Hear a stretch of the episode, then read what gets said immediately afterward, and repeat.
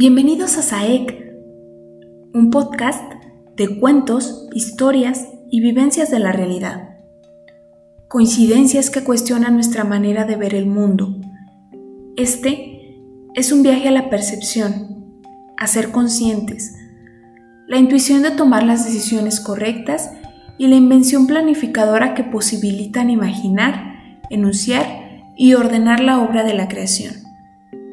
Comenzamos.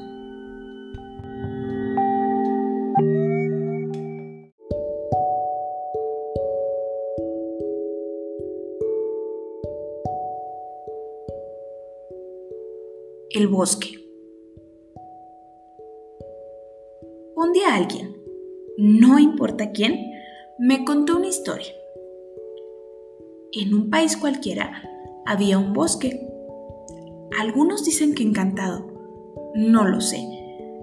Lo cierto es que era el bosque más hermoso que nadie ha visto.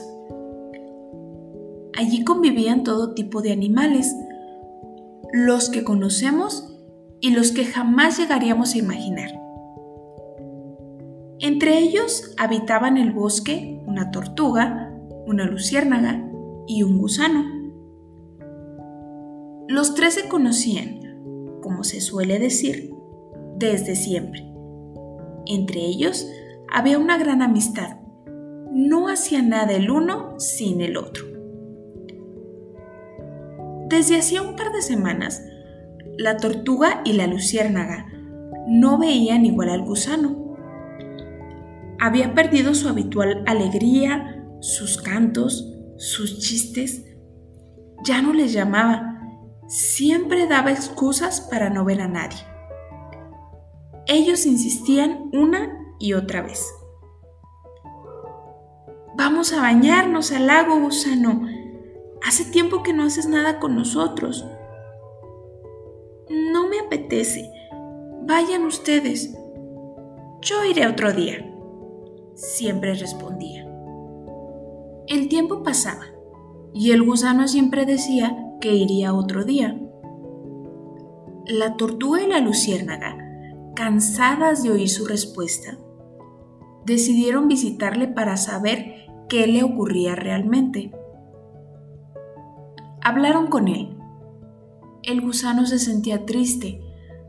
Había perdido la ilusión por todo. Estaba cansado, muy cansado. No consideraba que pudiera aportar nada a la tortuga y a la luciérnaga. Donde mejor se sentía era en casa, sin tener que demostrar nada a nadie y sin tener que guardar las apariencias.